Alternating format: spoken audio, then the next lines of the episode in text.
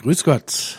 Schön, dass Sie wieder mit dabei sind bei Weltkirche aktuell, Ihrem Weltkirche-Magazin auf Radio Horeb und Radio Maria. Ich bin Volker Niggewöhner und möchte Sie heute mitnehmen in gleich drei Länder, die zu den Krisenregionen der Welt gehören. Den Anfang macht dabei Syrien. Das verheerende Erdbeben liegt nun schon fast vier Wochen zurück. Das Mitgefühl war groß, aber wie geht es jetzt weiter?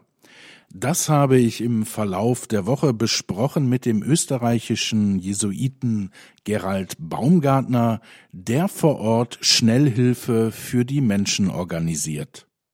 Guten Morgen, Frater Gerald. Wo erreichen wir Sie gerade?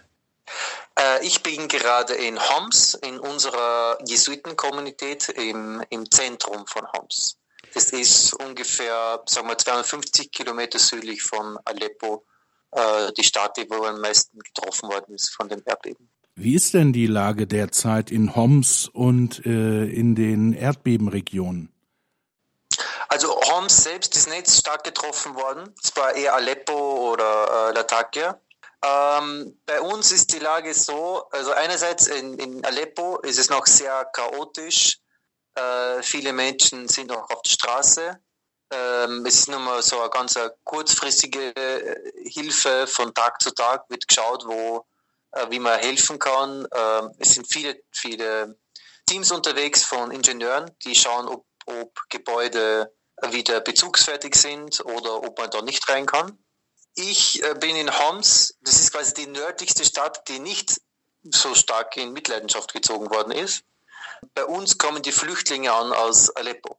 Also, also es gibt viele ähm, Flüchtlinge. Wir arbeiten mit den Leuten, die ihr Haus, ihr Hab und Gut verloren haben und jetzt nicht ähm, zurückkehren können oder noch oder also entweder physisch oder psychisch es nicht es nicht können zurückzukehren. Man merkt jetzt nach drei Wochen, besonders durch die vielen Nachbeben, die es gegeben hat und dadurch, dass man es immer wieder spürt, ähm, die die Lage ist noch immer sehr angespannt. Die Leute sind noch immer haben sehr viel Angst. Jede kleine äh, Erschütterung, welcher Natur auch immer, lässt Leute wirklich ähm, panisch reagieren. Also es gibt dann oft so, so Paniken, genau. Was kann denn die Kirche in dieser Lage für die Menschen tun und was tun Sie persönlich? Ähm, bei mir war das so, am 6. Februar in der Nacht ähm, sind wir alle aufgewacht äh, durch das, das Erdbeben. Im 7. Februar war das einfach die absolute Schockstarre im ganzen Land. In, in Aleppo haben die Leute versucht, äh, noch irgendwie äh, die Leute, die verschüttet worden sind, äh, zu retten. Und dann ab dem 8. Äh, Februar haben wir in unserer Jesuitenkommunität begonnen, die Menschen, die aus Aleppo angekommen sind, denen zu helfen. Ich war da Koordinator. Wir haben eine Gruppe, eine Koordinationsgruppen aller Kirchen, in, aller kirchlichen Institutionen in, in Homs gegründet. Und die Jesuitenkommunität wurde so ein bisschen die Drehscheibe für diese Aktivitäten. Mhm. Wir haben am ersten Tag haben wir für 20 Leute gekocht. Am vierten Tag haben wir für 400 Leute gekocht. Haben eine Notküche aufgebaut. Äh, die Leute, die zu uns kommen sind, haben nichts gehabt äh, als die, die Kleidung, die sie am Leib getragen haben. Die sind teilweise Freitagabend angekommen mit dem Pyjama, den sie Sonntagabend angezogen haben. Der Projektreferent für Syrien von Kirche Not hat kritisiert, dass es zu wenig internationale Hilfe gebe und ähm, dass auch die internationalen Sanktionen gegen Syrien ein Hindernis dabei sei. Ähm, deckt sich das mit Ihren Erfahrungen? Ähm, inwiefern die Sanktionen da, da Rolle spielen, das ist natürlich diese große politische Ebene für mich, um das äh, adäquat zu beantworten. Was klar ist, ist, dass die Hilfe sehr langsam und schleppend angelaufen ist. Ähm, also große Organisationen sehr lange warten, dass da irgendwo äh, Hilfsgüter ankommen, oft doch überhaupt nichts angekommen ist. Die Hilfe, die wir bis jetzt leisten, ist fast ausschließlich aus, von Spenden, die von Leuten, die hier lokal leben. Und die äh, Hilfe ist deswegen so schnell, weil die Kirchen einfach äh, wenig bürokratisch handeln und alle Kirchen einfach alles, die, Klöster, die Kirchen alles aufgemacht haben, um den Leuten möglichst unkompliziert zu helfen. Aber ich, die internationale Hilfe, also ich habe noch keine internationale Hilfe gesehen. Ich habe noch nichts davon mitbekommen in Homs. Ich höre aber, dass in, in Aleppo äh, durchaus schon Projekte angelaufen sind. Und dort muss ja die Hilfe auch konzentriert auch ankommen. Ja, ja, das versuchen wir ja auch bei Kirche in Not, die Hilfe über die Kirche zu kanalisieren. Und das braucht natürlich ein bisschen Zeit. Ähm, Syrien ist ja jetzt über ein Jahrzehnt schon ein Kriegsschauplatz äh, gewesen. Doch nach dem Sieg über den IS hat man dann doch äh, gehofft, dass es jetzt äh, besser werden könnte. Jetzt diese Naturkatastrophe. Wie groß ist dieser Rückschlag auch auf die Mentalität der Menschen? Ähm, das ist ähm, tatsächlich eine sehr gute Frage, weil das äh, Auswirkungen hat, die wir tatsächlich bisher noch nicht absehen können. Also die Menschen sind äh, seit zehn Jahren leben sie entweder im Krieg, dann hat der Krieg aufgehört oder die Kampfhandlungen aufgehört, dann ist diese äh, extreme wirtschaftliche, soziale Katastrophe eintreten. Es gibt kein Benzin, die Leute können nicht heizen, frieren die ganze Zeit, hungern teilweise. Und in dieser sozialen, wirtschaftlichen Katastrophe, kann man so sagen, ist dann das Erdbeben gekommen. Das hat im ersten Moment eine unglaubliche Welle der Solidarität der Syrer untereinander ausgelöst, die sich äh, geholfen haben. Also das haben wir sehr stark gespürt. Aber jetzt nach drei Wochen merkt man, die Leute sind schon vorher ermüdet gewesen und haben oft einfach auch äh, keine Kraft mehr, jetzt mit dieser Situation umzugehen. Also selbst hier in Homs, wo die Gebäude nicht eingestürzt sind oder wenige Gebäude eingestürzt sind, entwickeln die Leute, sind die Leute, entwickeln die Leute traumatische ähm, Symptome, also Symptome von einer, von einer Traumatisierung. Wie wichtig ist vor diesem Hintergrund der Traumatisierungen der, die Solidarität in der Welt, zum Beispiel auch der Mitchristen durch das Gebet? Unglaublich, unglaublich wichtig. Äh, was in den ersten Tagen und Wochen ganz viele Leute ganz stark ähm, berührt hat, oder in den negativen Sinn, ist eben, dass die Leute in Syrien gesehen haben, wie schnell und wie stark die Hilfe in der Türkei angekommen ist. Und wo sie merken, es kommt einfach fast nichts in Syrien an. Oder es braucht sehr lange. Dann sind so die Geldtransaktionssanktionen äh, sind teilweise aufgehoben worden, andere Sachen wieder nicht. Also äh, moralische oder Gebetshilfe, dass die Leute spüren, wir sind nicht vergessen von der Welt, ist unglaublich wichtig, äh, neben der äh, offensichtlichen materiellen Hilfe, wo wir einfach darauf angewiesen sind.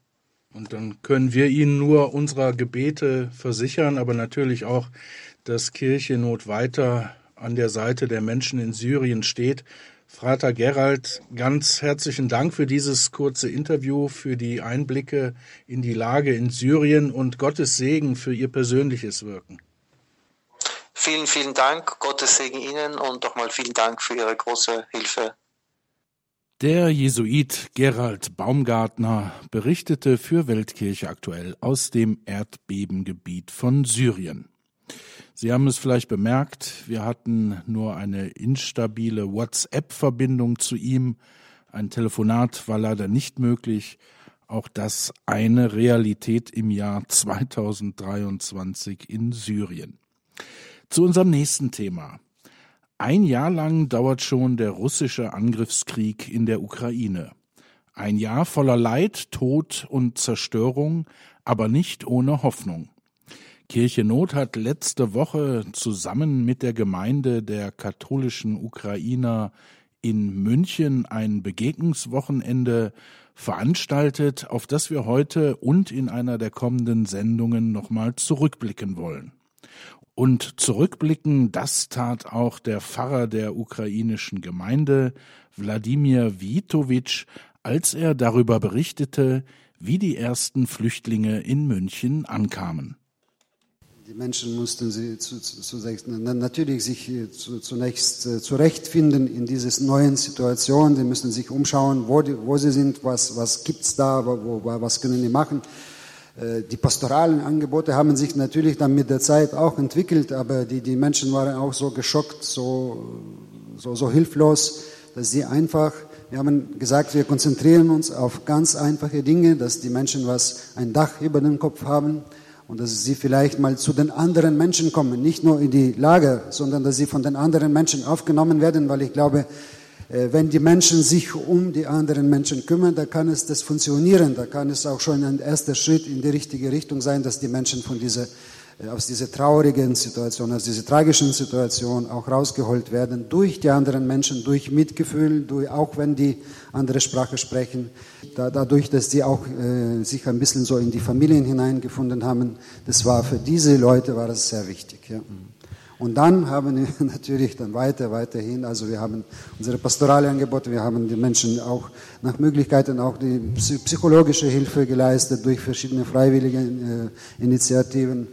Ähm, alles bis, bis auf das Essen. Äh, wir haben in der Küche gekocht, die Schwestern haben tagtäglich gekocht für, für die Flüchtlinge, bis sie sich auch da so ein bisschen äh, zurechtgefunden haben. Alles, alles haben wir angeboten. Für die Kinder haben wir Malkurse und so mit den Kindern haben wir uns ein bisschen beschäftigt. Natürlich haben wir auch gebetet, viel gebetet in dieser Zeit. Wir beten immer noch mit, mit, mit den allen Menschen. Und das war auch für sie wichtig. Die Kirche war der einzige Raum, wo, wo wir freigehalten haben also von diesen ganzen Hilfsgütern.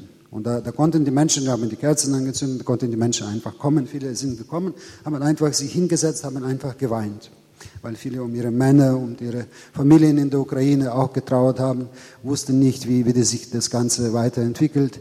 Und die Kirche war frei für dieses Gebet, für diese innere, äh, innere, fürs innere Gebetsleben für die Menschen auch da. Und überall um die Kirche herum war es laut. Die Menschen haben gearbeitet, die Menschen haben geholfen, die Menschen haben was gesammelt, irgendwas haben sie verschickt. Das war sehr, sehr intensive Zeit für uns alle. Soweit Pfarrer Witowitsch von der ukrainischen Gemeinde in München.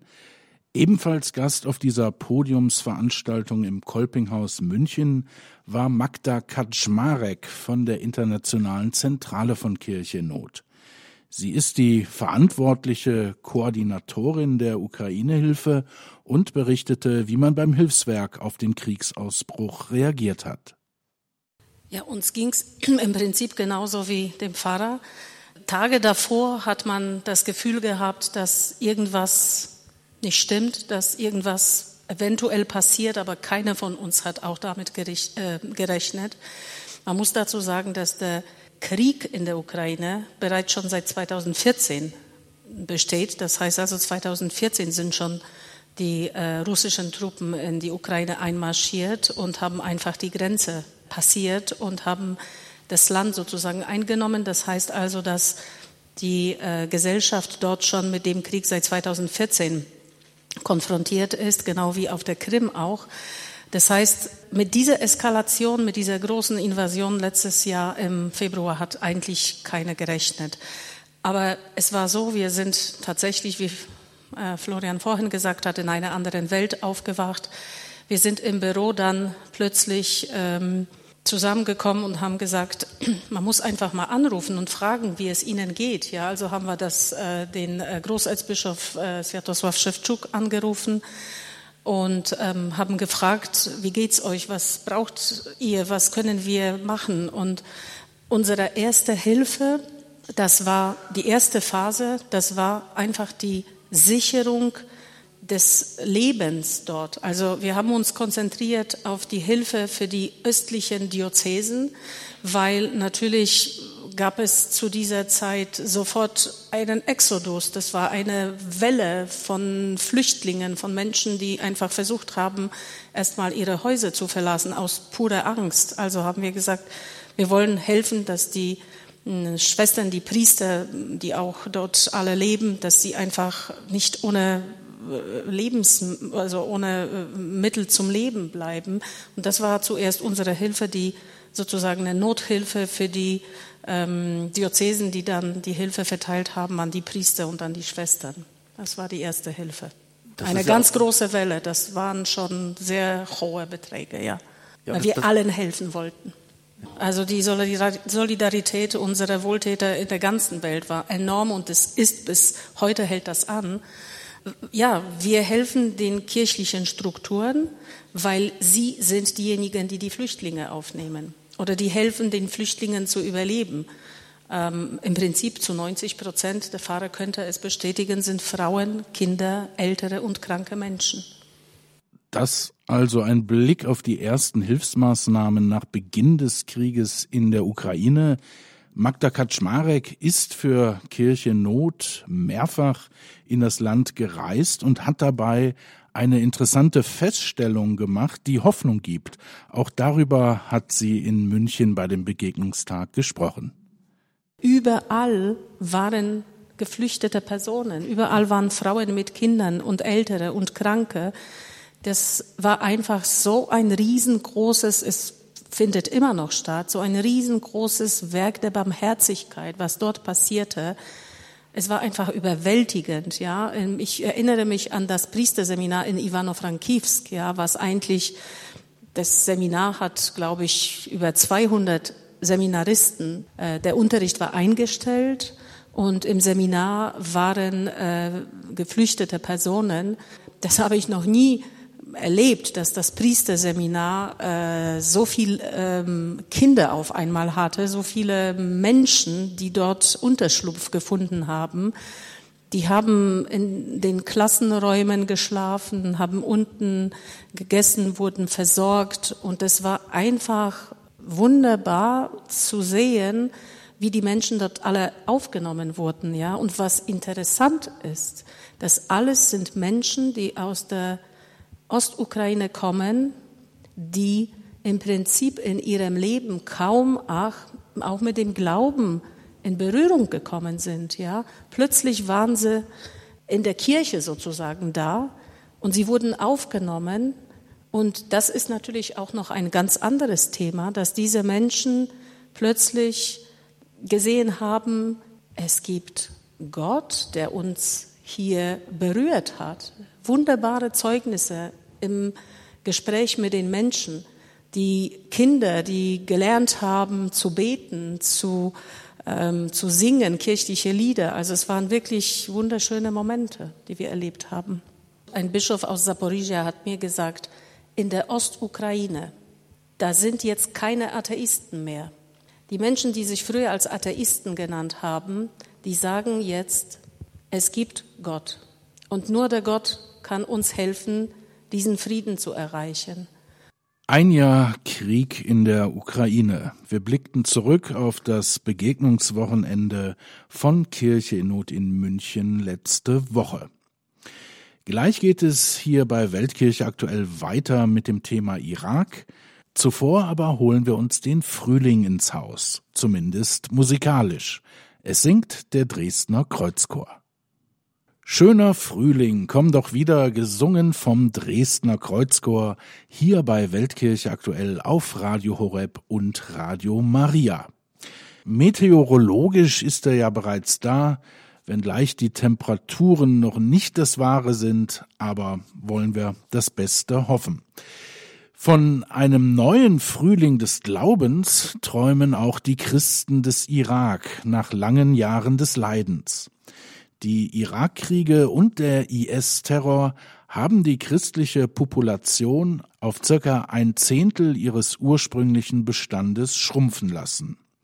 Dennoch gibt es Hoffnung und gibt es Menschen, die das Land wieder aufbauen wollen.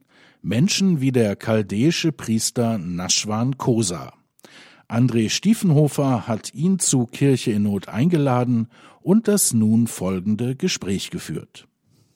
Pfarrer Naschwan Kosa, herzlich willkommen. Danke Ihnen. Pfarrer Kosa, Sie sprechen Deutsch, weil Sie in Deutschland einige Jahre lang eine Gemeinde betreut und auch gelernt haben. Wie sind Sie nach Deutschland gekommen? Seit 2015 bin ich nach Deutschland geschickt. Mein Bischof hat mich gefragt, ob ich in Deutschland äh, studieren kann. Ich habe ihm gesagt, ja, gerne, aber die Sprache ist schwer. Hat er gesagt, du schaffst das. 2015 äh, habe ich in äh, Stuttgart gelebt und die Sprache gelernt, fast ein Jahr. Und nach der äh, Sprache habe ich mich angemeldet für die Aufnahmeprüfung Kirchenmusik. Und äh, in Rothenburg habe ich Kirchenmusik studiert, fast zweieinhalb Jahre. Und dann bin ich zurück nach Heim. Auch gleichzeitig mit der Gemeinde, Chaldäische Gemeinde in Stuttgart gearbeitet. Und das war schwer für mich, Pastoraldinge arbeiten und dann gleichzeitig Musik studieren. Aber Gott sei Dank habe ich geschafft und dann zurzeit bin ich hier mit Ihnen, um ein Zeugnis vom Irak zu geben. Dieses Multitasking begleitet Sie ja weiterhin. Sie sind im Irak jetzt zuständig für ein Krankenhaus, haben Sie mir erzählt. Genau, ja. Können Sie uns darüber ein Letzte bisschen was erzählen? Letzte fünf Monate hat auch der Bischof vor mich gefragt, ob ich das Krankenhaus leiten kann. Habe ich ihm gesagt, auch ja, aber keinen medizinischen Hintergrund habe ich. Aber jetzt leite ich als äh, General Manager für das Krankenhaus im Erbil, Mariamana Hospital. Das Krankenhaus, das ist nur zwei Jahre alt. Und wir arbeiten zusammen. Es gibt viele Christen, viele Muslime von verschiedenen äh, Religionen, die arbeiten mit uns Tag und Nacht im Krankenhaus. Wie ist denn die Situation der christlichen Gemeinde im Irak? Wo leben denn die Christen dort? Die meisten Christen leben im Norden. Es gibt ein wenig, die leben immer noch in Bagdad, aber die meisten im Norden, Kurdistan-Region, äh, da gibt es fast insgesamt 120.000 Personen, immer Christen leben noch im Irak. Und auch, wie habe ich gesagt, äh, die meisten im Norden, in Erbil, bei unserer Diözese, weil Arbeit und äh, Zukunft gibt. Deshalb. Das sind jetzt noch ungefähr 10 Prozent von den Christen, die vor diesen ganzen Kriegen im Irak gelebt haben. Was haben diese Kriege, erstmal die Irakkriege unter der Führung der USA und dann der Islamische Staat, was hat das alles mit den Christen gemacht? Ja, die USA-Kriege hat die Tür aufgemacht für Terrorismus. Und Tag und Tag, wir können auch mit ihnen, auch mit aller alle Welt die Tür zumachen für äh, Terrorismus, um zu leben. Deshalb, äh, Irak braucht uns da sein. Wie, äh, wenn wir einen Teig haben, wie können wir äh, den Teig kneten ohne Hüfte? Wir sind die Hüfte im Irak. Mhm. Die Gräueltaten des Islamischen Staats wurden in Deutschland jetzt vor allem im Zusammenhang mit den Massakern an den Jesiden berichtet. Haben die Christen denn Ähnliches erlebt wie die Jesiden? Natürlich. Nineveh waren so voll von Christen die sind geflüchtet nach äh, Erbil. Fast in einem Tag, ich habe diese Zeit erlebt, in einem Tag haben wir fast 7500 Personen bekommen, in der Kirche übernachtet und dann mussten wir äh, Ernährung und Katechese und Pastoraldinge und die Rente für die Häuser, alles äh, für denen machen. War echt schwer für uns. Wie konnten Sie das denn stemmen? Hatten Sie Unterstützung von außen? Natürlich haben wir von äh, Kirchennot und dann viele von Mission und viele Organisationen. Sie haben mit uns schon äh, gestand, um die Hilfe zu geben. Ohne die wir können das, äh, glaube ich, nicht machen. Sind diese Flüchtlinge heute jetzt alle wieder zurückgekehrt in ihre Dörfer oder hat das auch eine große Flüchtlingswelle ins Ausland gegeben? Ein Viertel, die sind zurück. Wenn keine Arbeit und keine Zukunft, keine Fracture gibt in diesem Land, können wir die Leute nicht sagen, sie müssen zurück äh, nach Heim gehen. Sie brauchen äh, Ausbildung, sie brauchen äh, Krankenhaus, sie brauchen Universität. In diesem Dörfer es gibt nicht mehr Schulen und Universität oder ein kleines Klinik gibt es auch nicht wie kann man da leben? Nur die älteren Leute leben immer noch da. Mhm. Und die Antwort der Kirche vor Ort ist, dass sie eben selber all das aufbaut, also Schulen, Universität und äh, Krankenhäuser. Überfordert das die Kirche nicht? Zum Beispiel in unserer äh, Diözese gibt es jetzt vier, vier Schulen. Drei von denen, die sind äh, gemischt für Muslime, Jeside und äh, für alle. Und eine, eine Schule ist für nur Christen. Und die Diözese hilft die, die Flüchtlinge, um zu, äh, Ausbildung zu machen. Sie zahlt die äh, Stipendium und äh, sie zahlt äh, Insurance oder äh, Krankenversicherung für denen, auch die Rente für die Wohnung. Sie schafft das mit natürlicher Unterstützung. Ohne Unter Unterstützung, sie schafft das nicht. Also wir müssen auf jeden Fall auch weiter auf den Irak schauen, dem Irak weiter helfen, damit die Christen dort bleiben können. Wenn man in den Irak reist, fällt sofort auf, dass es Dörfer gibt, in denen hauptsächlich Christen leben, teilweise mit Jesiden zusammen und dass es dann wieder Dörfer gibt, wo Muslime leben. Also es ist äh, getrennt. Man lebt sozusagen getrennt nebeneinander. Wie ist denn die, das Verhältnis zwischen Muslimen und Christen? Muslimen und Christen hängt ab äh, zum Beispiel, welches Dorf gehört zur zentralen Regierung, welches Dorf gehört zur äh, Kurdistan-Regierung. Manchmal bekommen wir ein Problem.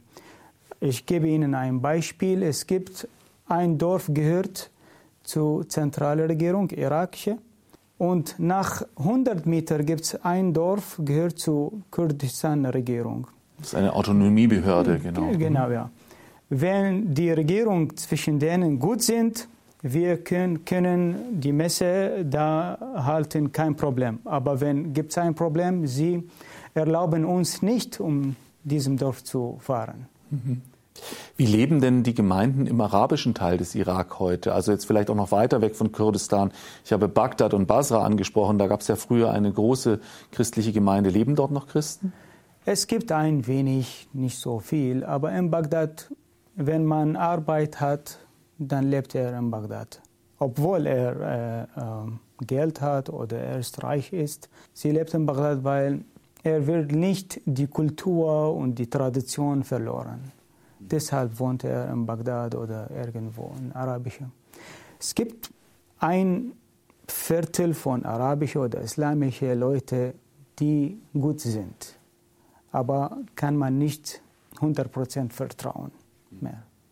Die politische Krise des Iraks ist ja jetzt heute auch noch nicht gelöst.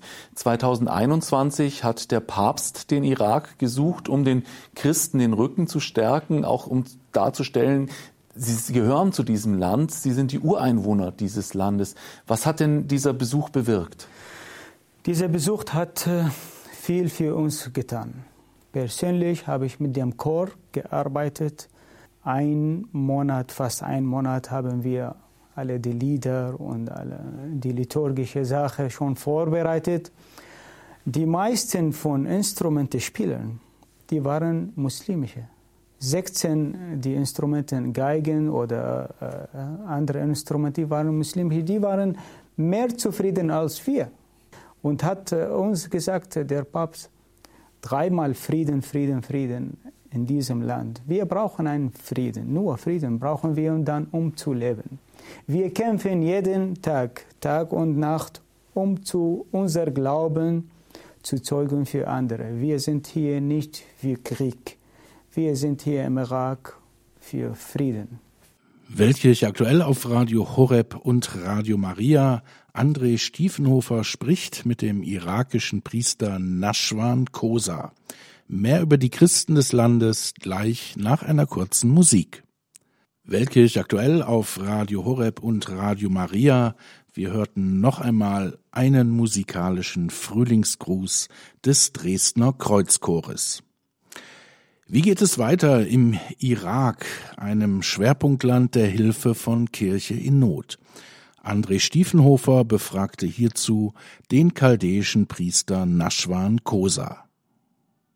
Patriarch Sako hat ja immer betont, wenn die Muslime uns kennen, dann hassen sie uns nicht. Deshalb haben sie ja zum Beispiel ihre Schulen auch für muslimische Kinder äh, geöffnet, damit die zusammen mit christlichen Kindern lernen und so gar keine Gelegenheit dazu haben, irgendwelche Feindbilder erklärt zu bekommen.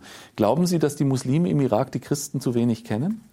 Ja, glaube ich, ein Viertel. Früher, sie kennen uns alle.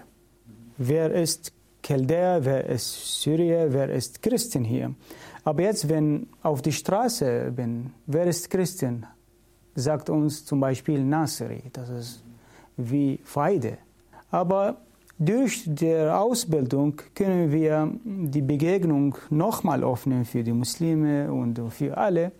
Wir sind hier, wir leben zusammen, essen zusammen, Ausbildung zusammen, um die Zukunft für, für Irak zusammenbilden. Der Irak ist eines der Schwerpunktländer von Kirche in Not. Das größte Einzelprojekt des vergangenen Jahres zum Beispiel ging in den Irak über eine Million Euro für ein großes Schulzentrum in Karakosch oder äh, zum Beispiel auch die katholische Universität in Erbil wird sehr stark unterstützt mit Stipendien. Was für eine Hoffnung gibt Ihnen das für die Zukunft? Zuerst wir stolz auf die, die Unterstützung die Unterstützung äh, durch Ihnen hat uns die Tour nochmal aufgemacht, um äh, zum Beispiel die Universität. Jetzt haben wir 200, 270 Studenten. Die, ein Viertel, die sind Jesiden, ein Viertel muslimische und der Rest ist äh, Christen. Ausbildung zusammen, Unterricht zusammen, das ist, finde ich, wenn Sie noch uns äh, unterstützt, das ist äh, macht uns stärker. Und können wir noch die Brücke nochmal bauen mit den anderen. Wenn man den Norden des Irak bereist, dann stößt man wirklich auf sehr viele alte christliche Wallfahrtsstätten. Sie haben zum Beispiel äh, das Grab des Propheten Nahum oder es gibt eine Höhle in den Bergen Kurdistans, in der angeblich der heilige Apostel Thomas übernachtet haben soll und natürlich Mossul, das Ninive der Bibel. Ähm, welches geistliche Erbe des Irak ist Ihnen persönlich denn besonders wichtig? Viele. Aber von meinem Dorf es gibt ein, ein Mönch, heißt äh, Rabbambuya. Das ist eine komische Geschichte, aber wir glauben in diese Geschichte 100 Prozent. Und wir lieben komische Geschichten. Ja. Erzählen Sie sie. Äh, wenn eine Frau kein Kind bekommt, dann geht klettern auf den Berg, dann gibt es da einen Mönch und gibt es einen Stein so groß und kann man wie äh, Ski von oben nach unten siebenmal machen und dann beten und dann die Kerze anzünden. Nach zwei Monaten dann sie ist schwanger. Das ist, glauben wir immer noch in diesem Mönch. Ja. Eine wunderbare Art der Geburtshilfe sozusagen. Ja, Geburtshilfe. Ähm, der Norden des Iraks wäre eigentlich auch ein Touristengebiet. Können Sie denn schon den Leuten empfehlen, ja, gerne, dass sie ihn besuchen? Gerne. Ich lade sie alle, um zu kommen. Ist es denn sicher genug? Findet man in Hotels? Wir leben immer noch da. Kein Problem. Es gibt Sicherheit. Es gibt viele Sehenswürdigkeiten da, um zu leben. Mhm. Und dann, wenn Sie uns besucht in der Kirche, dann schauen Sie, es gibt Kinder, Leute, junge, alte Leute zusammen beten. Das ist, berührt uns. Mhm. Der Irak ist ja auch eine Märtyrerkirche, nicht erst jetzt in neuester Zeit, sondern immer wieder gab es die Erfahrung des Märtyrertums. Was hat das mit Ihren Leuten gemacht? Ich kann sagen, die Märtyrerblut im Irak ist mehr als Öl im Irak. Jeden Tag nicht bei unserem Körper oder bei unser. Wir kämpfen, um zu unser Glauben zu schauen. Und unser Blut ist nicht nur in unserem Körper, nein. Kultur oder die Sprache lebt immer noch und äh, unsere Tradition, das ist unser äh, Blut- und Materialkirche. Mhm. Die Christen im Irak leben jetzt natürlich auch nicht losgelöst von den anderen Christen im Nahen Osten. Als zum Beispiel diese schwierige Zeit mit der Flüchtlingswelle war, hat Kirche in Not viele Projekte unterstützt, dass Menschen in den Libanon reisen können für Freizeitaktivitäten. Jetzt ist im Libanon seit der Explosion im Arahafen von Beirut auch eine sehr schwierige Situation entstanden. Syrien hat auch Bürgerkrieg. Man fragt sich von außen, inwieweit Christen in ihren Ursprungsländern im Nahen Osten überhaupt noch Zukunft haben. Sie haben jetzt dieses Rezept schon öfter betont mit der Ausbildung, dass Sie selber eben Arbeitsplätze schaffen. Ähm, inwieweit sind Sie denn auch im interreligiösen Dialog dann angestrengt, dass Sie, dass vielleicht auch die Muslime merken, ja, wir brauchen die Christen tatsächlich dort? Wir leben in einem Land, weil Gott hat uns angerufen, in diesem Land zu bleiben. Also wir bleiben in diesem Land bis zum Ende. Wenn sie uns töten, das ist kein Problem. Wir töten in diesem Land. Und finde ich, wenn sie mit uns nicht nur finanzielle Unterstützung, sondern beten, das ist, hilft uns und macht uns stärker, um zu bleiben. Welches Gebet würden Sie denn empfehlen? Wie können wir speziell für den Irak beten? Haben Sie da irgendeine traditionelle Gebetsform, die Sie uns empfehlen können? Das ist die einfachste Vater unser und äh, oder kann man auf Aramäisch äh, beten hier? äh, zusammen. Was können wir in Europa darüber hinaus tun, um den Christen im Irak zu helfen? Zuerst kommen sie uns besuchen und dann helfen sie uns. Mhm. Das Kann man ist, sie, ja. Das ist, was uns viele Christen sagen, so dass nehmt uns wahr, kommt uns doch einfach mal besuchen. Das ist, die Deutschen haben oftmals so ein Kirchturmdenken, wir und unser Kirchturm und in den Urlaub geht es dann eher zum Baden. Was kann man denn im Irak noch unternehmen? Ja, kann man einen Urlaub im Irak dann erleben. Mhm. Und das ist sicher genug? Sicher genug, 100 Prozent. Es gibt viele Dinge, um zu schauen. Leckeres Essen, die Kirche ist voll von Gläubigen und dann sieht man, es gibt viele Leute auf der Straße, lachen, essen zusammen, das ist das Leben da. Es werden sicher viele Leute auf Kirche in Not zukommen und sagen, bitte sagt uns doch mal, wo kann man die Christen besuchen im Irak? Da werden wir dann Ihre persönliche Adresse angeben, dann können Sie äh, ein Tourismusbüro aufmachen. Ja, gerne, gerne. Vielen Dank, Pfarrer Kosa, dass Sie uns einen Einblick in die Situation im Irak gegeben haben und Gottes Segen für Ihr weiteres Wirken im Krankenhaus. Ich danke Ihnen auch für die Einladung, dann Gott segne Sie. Vielen Dank. Danke. Das war sie wieder, unsere aktuelle Ausgabe Weltkirche aktuell. Heute mit den Themen Syrien, Ukraine und Irak. Alle drei sind Schwerpunktländer der Hilfe von Kirche in Not und wie Sie dort helfen können, erfahren Sie im Internet unter www.kircheinnot.de. Dort können Sie jetzt auch die neue Informationsschrift verfolgt und vergessen über bedrängte Christen weltweit bestellen. Ihnen allen Gottes Segen und viel Freude hier beim weiteren Programm. Ich bin Volker Niggewöhner. Ade und bis zum nächsten Mal.